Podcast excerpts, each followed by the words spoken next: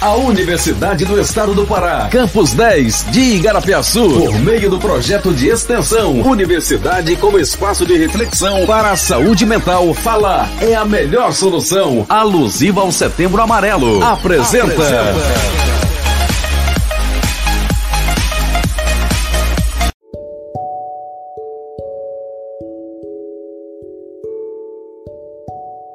Olá, sejam todos bem-vindos ao 13º episódio do podcast. A temática de hoje é sobre transtorno no corpo. Me chamo Ivna Carla, sou discente do curso de Pedagogia na Universidade do Estado do Pará, Campus 10. O transtorno no corpo é causado por transtornos mentais. Doença como depressão acaba contribuindo negativamente no aumento de sintomas no corpo físico de quem sofre com problemas psicológicos. Sintomas como fadiga, sonolência e desânimo causam sensações desagradáveis no corpo, dificultando a realização de simples tarefas do dia a dia. Sente também uma fome excessiva devido ao descontrole na mente, ocasionando ganho de peso ou perda de peso. Esses são alguns problemas enfrentados por quem sofre com transtorno no corpo. Para reforçar um pouco mais a respeito dessa temática, eu trouxe como convidada a Patrícia Gonçalves, de 29 anos de idade. Ela vai relatar para a gente como é lidar com sintomas de transtorno no corpo. Olá, Patrícia, conte para a gente em que momento da sua vida você percebeu que estava com esse transtorno psicológico? E há quanto tempo você convive com ele? Bom, Ivna, é, comecei a sentir né, vários sintomas, né? Quando eu estava em casa e lá eu senti né, meu coração acelerado, né? A boca seca, a tremedeira e a falta de ar, sabe? Eu não conseguia parar de chorar, porque para mim eu ia morrer eu tava com um problema no coração, foi o que eu achei, né? E aí eu comecei a sentir isso há duas semanas, direto. E aí eu peguei, não tava aguentando, comentei com uma amiga e ela falou assim: olha, vai ao médico e, e lá ele me encaminhou para assistência social, né? E eu fui com a minha mãe lá no CAPES, aonde a assistência social me atendeu, e ela disse assim: olha, você está com transtorno de ansiedade e depressão e você vai ficar aqui fazendo acompanhamento né, com a gente e tomando medicação. E é isso, sabe? É, já faz um ano que eu tô aqui, né, tentando lutar, sabe, contra essa doença. E já faz é, um ano que eu tenho é, tendo dificuldade, sabe, para me manter firme na minha casa, na minha vida. E é isso.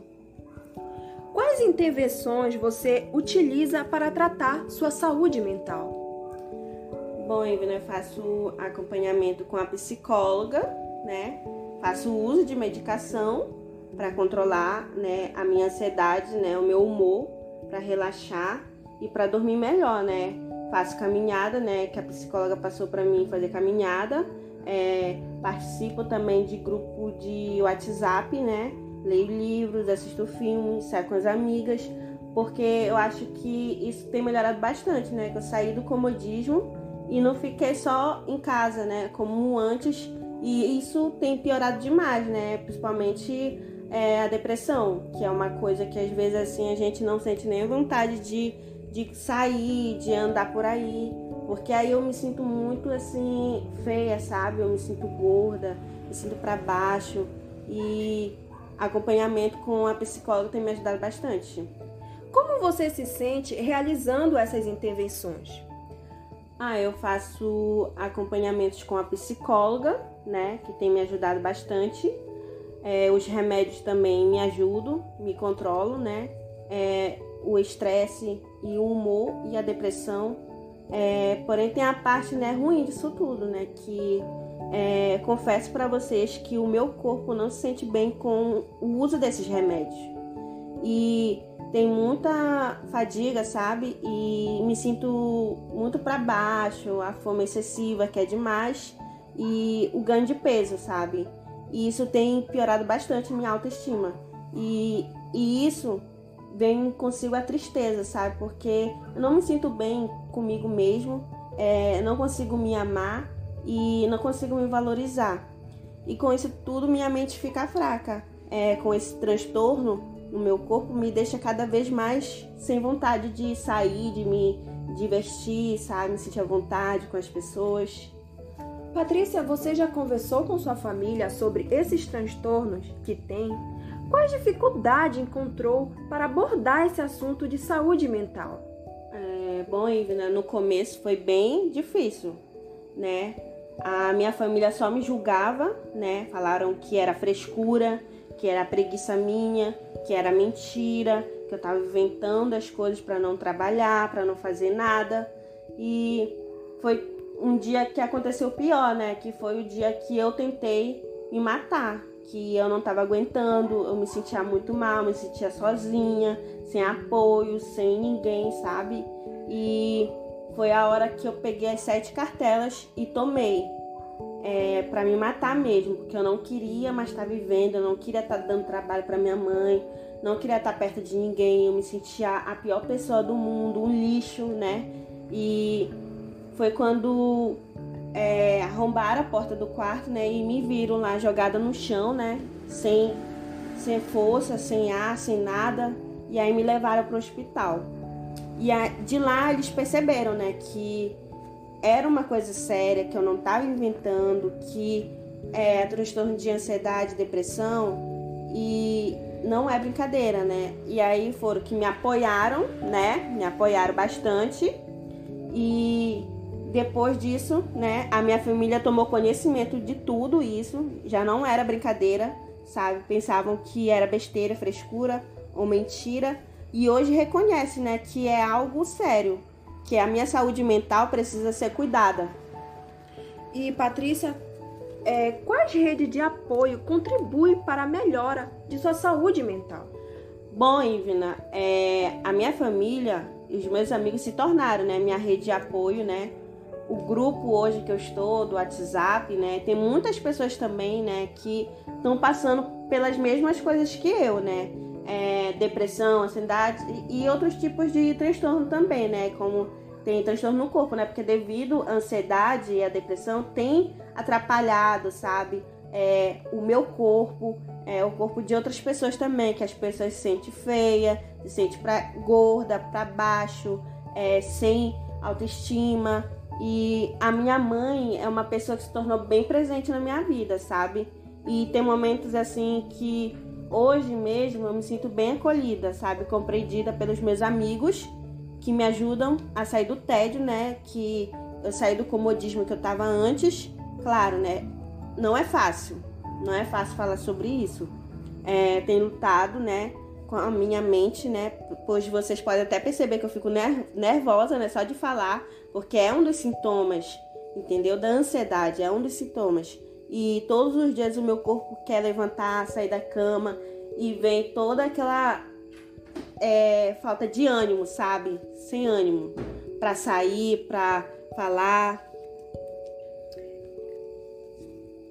É, bom, Ivna, eu queria perguntar se eu posso deixar um recado para as pessoas que estão me ouvindo. Claro, sinta-se à vontade. É, é, eu quero pedir às pessoas né, que estão nos ouvindo que parem os julgamentos, né? É, se tem alguém aqui é, que não se sente bem, é, que se sente muito acima do peso, ou que se sente feia, ou que, ah, meu cabelo não tá bom, ah, porque eu tô assim, desse jeito, é, não consigo conversar com as pessoas, eu sou tímida, é, não consigo me aproximar, e, sabe, não apontem o dedo, porque vocês não sabem o que as pessoas estão passando, né? É, às vezes as pessoas estão rindo por dentro ou por fora, né? E por dentro estão tristes, sabe? E, e dá pra ver, sabe, que quando a pessoa tá para baixo, dá pra ver, porque a gente olha para as pessoas e vê que as pessoas estão muito tristes, né? devido tantas outras coisas que acontecem na vida das pessoas, ou um familiar morreu, ou ah, não estou me sentindo bem, sabe? É, não esperem chegar o setembro amarelo toda vez para conscientizar as pessoas e para avisar, sabe por quê? Porque tem pessoas morrendo todos os dias. Porque hoje em dia, se vocês forem ver as redes sociais, tem muita gente matando pessoas devido às brincadeiras, piada, é, racismo, sabe? E, sabe, não, não, não esperem pelo amanhã. Ajudem, apoiem as pessoas. Eu passei por isso, né? Pelo transtorno no corpo. Enquanto é difícil falar sobre isso, é muito difícil para mim falar sobre isso. E mas eu sei que é importante. E obrigada a todos por me ouvirem. É, então, gente, esse foi o episódio de hoje. Quero agradecer a participação da Patrícia, que relatou um pouco é, das suas dificuldades de conviver com esse transtorno. Obrigada a todos vocês ouvintes. Peço que se cuidem e não tenham medo de procurar ajuda profissional. E lembre-se, falar é a melhor solução.